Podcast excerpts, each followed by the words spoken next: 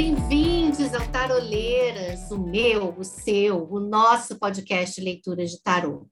A pergunta vocês já sabem, é com vocês, e a resposta com ele, o tarô. Eu sou a Avalon, e com a gente hoje estão Lilith e Ostara. Trouxemos para vocês, meus amores, o nosso primeiro caso da segunda temporada, Brasil! Se metem! Então, como sempre, algumas coisas mudam, outras nem tanto. Mas eu continuo tirando as cartas, juntas fazemos a leitura. Lilith, meu amor, conta para gente o caso de hoje. Vamos lá. Nossa cartinha de hoje começa assim. Oi, meninas. Descobri o podcast de vocês recentemente e já maratonei tudo. Uh, arrasou! Diga para as amigas. Por favor, diz ela, continuem. Vocês são muito boas no que fazem. Opa, ele. Sou um jovem de 20 anos, atualmente curso Direito, e apesar de não odiar, eu sinto que não vou ser feliz nessa área. Algo me diz que preciso trabalhar com algo que me permita utilizar toda a minha criatividade. Para completar, sinto que a minha cidade natal é um lugar que me aprisiona e me limita. E meu grande sonho é sair desse interior. Minha pergunta é: vou sair desse lugar e finalmente viver alinhado com o que acho que é o meu propósito? Assinado Mudando de Ares. Muito bem, mudando de ares. Bom, meninas, eu vou fazer a tiragem, é, mas uma coisa que eu quero ver com vocês aqui é o seguinte: ele pergunta se ele vai sair desse lugar e finalmente viver alinhado com o que acha que é o propósito dele. São duas perguntas numa só, sendo que a segunda é uma pergunta, seria uma pergunta muito profunda para a gente responder só aqui no programa com uma tiragem simples de quatro cartas. Porque ele está colocando essa história do finalmente viver alinhado com o que ele acha que é o propósito dele. Então, eu pensei da gente primeiro perguntar, é, fazer uma tiragem sobre a primeira pergunta, se ele vai sair de onde ele está nos próximos seis meses, um ano, o que, que vocês acham? Boa, achei essa ideia muito boa. Né? Seis meses, um ano. Vamos dar um ano? Mudar de uma é, cidade é uma é, coisa muda, que, é. que demanda muito planejamento, né? Então, é verdade, não é uma coisa abrindo... que do dia para a noite. E ele é um jovem de 20 anos, então imagino que a infra para fazer essa mudança vai ser grande. Isso. E como é o primeiro episódio da segunda temporada, né? Estamos em janeiro e tal, então vamos fazer como se fosse essa tiragem de ano novo e tal, vamos ver o que, que vai rolar de bom para ele com relação a essa mudança em 2022. Vamos ver as notícias. Mudança então, de área também, né? Tá vendo? Quanto é? mais cedo vocês mandam a cartinha para a gente, mais a gente consegue fazer aqui de forma a favorecer o máximo vocês, gente. Manda aí a cartinha. Arrasou. Então vamos lá, vamos fazer uma tiragem de quatro cartas. É, o que tem a favor dessa mudança, o que tem contra, é, o desfecho e um conselho, tá? Tá. Então vamos lá. O que, que tem a favor dessa mudança? O imperador. Hum. O que tem contra o Papa. Vai sair sequência agora? Você embaralhou esse, esse tarô? Embaralhei, embaralhei, Brasil, embaralhei. Eu juro que eu embaralhei. Às vezes até demais, deve ter voltado para o. Pro... Bom, desfecho, sol. Olha! E conselho, não vou abrir agora. agora. Não vou abrir agora. Então vamos lá, gente.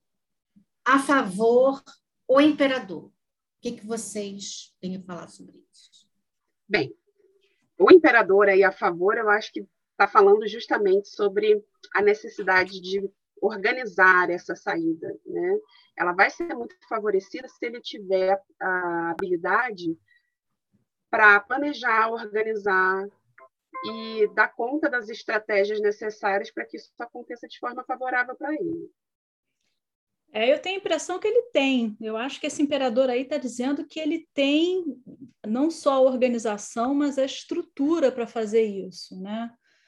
sair de uma cidade e mudar de profissão é uma coisa que demanda muito, e eu digo isso de experiência própria. Eu era professora, fui professora muitos anos da minha vida e decidi, num certo momento, que eu queria tentar fazer outra coisa.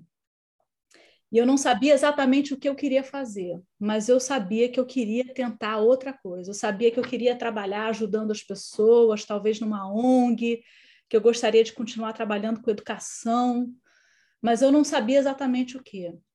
E eu então deixei o meu trabalho, fiquei desempregada, e foi a estrutura que eu tinha em casa, com a minha família, que me permitiu botar a força e os, né, o, todo o esforço, todo o trabalho que você tem que colocar para conseguir um novo trabalho fora da sua profissão inicial. Né? Você tem que mudar o currículo, você tem que é, reescrever tudo, você tem que correr atrás de trabalho. Tudo isso é muito difícil. Estar tá desempregado é psicologicamente difícil, você está em casa, não tem mais aquele acordar cedo para ir para o trabalho, correr atrás. Você tem que você tem que lidar com isso de estar tá em casa, né? Tem que correr atrás. Então, tem disciplina, né? É, demanda muita estrutura, né, material e psicológica também. E eu acho que esse imperador aqui está dizendo que ele tem essa estrutura, que ele tem uhum. condições de fazer isso, sim que ele vai dar os recursos, né? Ele tem os recursos. Os recursos, exatamente. Ele vai dar conta porque não é fácil, não é fácil para ninguém mudar tanto de profissão como sair da cidade, que também é outra coisa que eu já fiz. Eu não moro na minha cidade natal, eu já eu mudei de cidade, mudei de país e é muito difícil também. E isso é uma coisa que esse imperador está dizendo que ele pode fazer. E esse é, papo no negativo. Você quer falar? Desculpa, Lilith, te não, interrompi. Desculpa eu, pode falar, não. Já não quer mais falar sobre o imperador? Está de mal com ele? Não, não. Não, imagina. É, tudo bem, ele é um pouquinho austero, às vezes meio rígido, né? Um pouquinho chato, mas tudo bem, a gente lida bem com ele. Eu só ia falar que assim, a experiência que eu tenho de para dividir como a Austara tem é, é essa realmente, assim, que eu também já mudei de. Não moro na minha cidade de natal, já me mudei várias vezes. E eu teria ficado bem feliz se eu tivesse jogado o tarô para descobrir qual seria o meu destino e, e saísse esse imperador, porque ele, ele realmente é um jogo muito bacana de sair quando você está tentando fazer esse movimento de, de mudança, né? Porque, como a história falou, exige muita infraestrutura, exige muita força psicológica, e o imperador tem essa força, tem esse vigor, que reside justamente nessa habilidade de, de, de se organizar, né? Então, é. É, é bem feliz essa tiragem. E nessa casa especificamente, que eu acho que é interessante também a gente trazer isso para o pessoal que está escutando, quando a gente chama de carta positiva, né, o que tem a favor, é o que já existe, é o que está latente, é o que, é o que está ali. Então, a gente tem um imperador que está presente, ele não vai ter que tirar esse, essa organização, essa estratégia, esse planejamento da cartola. Ele já é, tem, ou ele tem né? condições para fazer isso. Então, dá para ele uma estrutura muito, é, muito concreta de, olha, vai que dá para rolar. Só que, por outro lado, e aí agora eu vou fazer o link com a carta negativa, da, do, que é contra, a gente tem uma outra criatura estrutural, né? uma outra criatura que, que quer que as coisas sejam do jeito dele, porque é o famoso dogma, aonde num aspecto contra, num aspecto negativo, numa coisa que pode atrapalhar ele, que é a carta do Papa. O que, que vocês acham? Olha, eu, eu vou de novo puxar da minha experiência pessoal. Espero que vocês não, não se incomodem. Já ah, eu acho que vou me incomodar sim. Uma das coisas que eu senti quando eu deixei de dar aula, né, que eu deixei de frequentar na escola, é que eu não pertencia a nenhum grupo. E isso me fez me sentir muito solitária. Então, apesar de eu ter uma certeza de que eu queria trabalhar com outra coisa e que eu eventualmente ia encontrar essa outra coisa, é, essa solidão ela foi muito pesada para mim. Esse não pertencimento me deu a sensação de que eu estava perdida. Inclusive no meio do caminho de estar desempregada, eu fiquei questionando o que, que eu tinha feito da minha vida, porque eu me sentia perdida, me sentia sozinha, e eu fiquei, caramba, será que eu fiz uma grande besteira em largar a minha carreira de professora? Não tenho nada para mostrar, e agora? Então, eu acho que esse papo aqui, né, o Hierofante, no, no, no Rider Waite Smith, ele ele está ele tá falando talvez da dificuldade que ele vai ter em se sentir sozinho, e talvez venha aí até mesmo um conselho, não sei se eu já estou adiantando, mas um conselho de, de procurar algum lugar para se sentir presente, para se sentir que pertence a esse lugar, um grupo. Então, eu, por exemplo, eu contratei uma pessoa de recursos humanos para me ajudar a procurar trabalho. E fez uma diferença enorme para mim. Ter um grupo, uma referência que me ajudava, entendeu? Então, eu acho que esse papo. que tem, inclusive, o, o, conhecimento, né? Porque o Papa também fala de expertise, de conhecimento. Então, é uma pessoa que tinha como te ajudar. É. Tem isso também, né?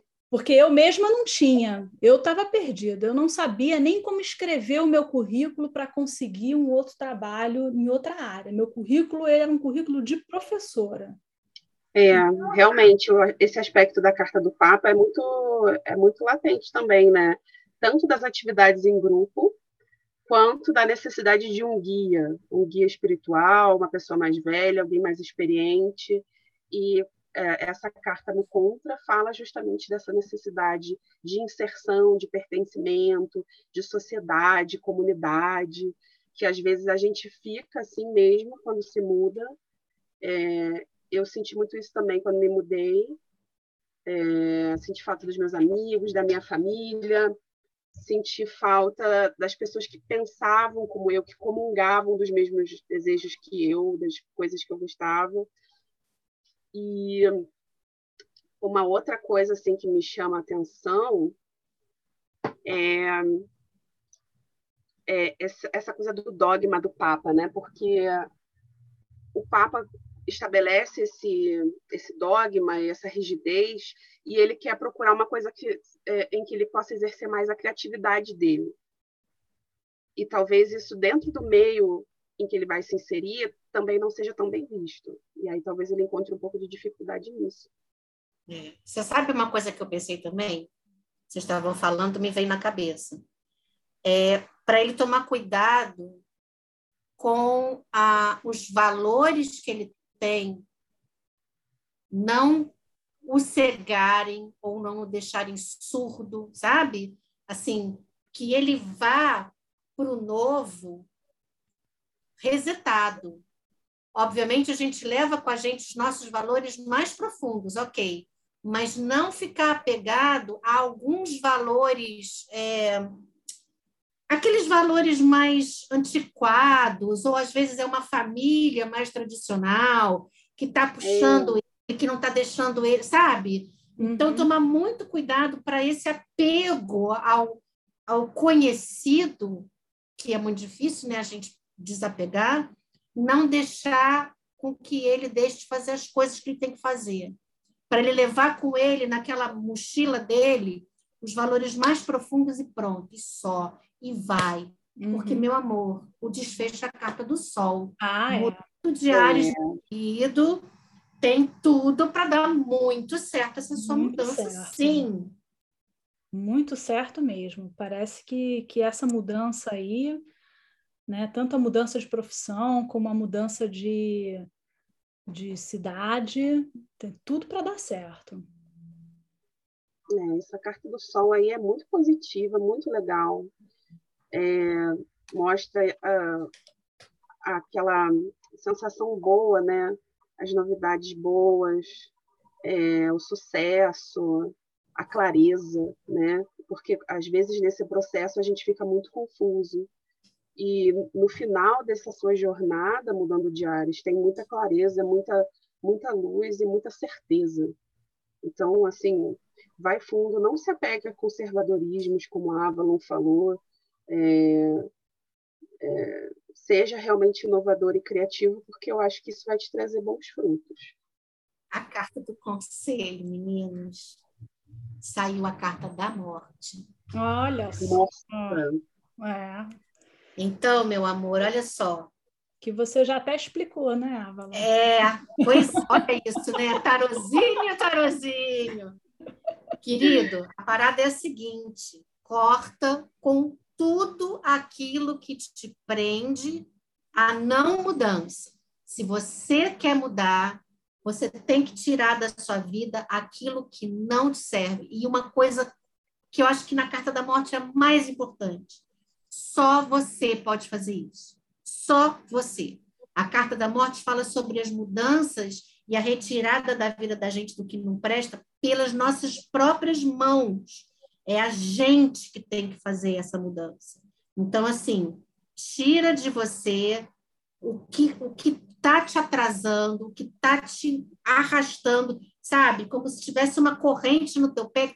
Pega uma marreta e dá uma porrada nessa corrente e vai, meu amor, só vai, só vai. É importante lembrar também que a, que a carta da morte fala de um certo sofrimento nessa mudança, né? Sim tem um luto aí que acompanha esse, esse, essa mudança. E é normal, é normal viver esse luto, é importante viver esse luto para não ficar com aquilo mal resolvido dentro do coração. E que tem a ver com o que vocês falaram sobre a experiência de vocês da mudança, que dói para caramba. É, Ninguém dói. disse que é fácil, né? Você ir atrás do que você quer, você paga um preço, gente. Às vezes o preço é alto a beça mas aí você tem que botar na balança, ok, valeu a pena? Tá valendo a pena? Tá valendo a pena, tá bonito, não tá valendo. A gente muda, sabe? Então, eu queria até agora emendar um pouquinho quando a gente. É, que, que é uma novidade que a gente está trazendo para essa segunda temporada, que é esse input maior da gente. A gente vai falar um pouco mais, inclusive, sobre o tema da pergunta do dia. Então, é, uma coisa que me chamou muito a atenção é que ele fala, a pergunta dele, eu vou voltar para a pergunta dele para vocês lembrarem. Eu vou sair desse lugar e finalmente viver alinhado com o que eu acho que é o meu propósito. Então, eu queria botar aqui na roda um pouco agora a questão que a gente tem sobre as expectativas que a gente tem na vida, e a responsabilidade que a gente coloca nessas expectativas da nossa felicidade.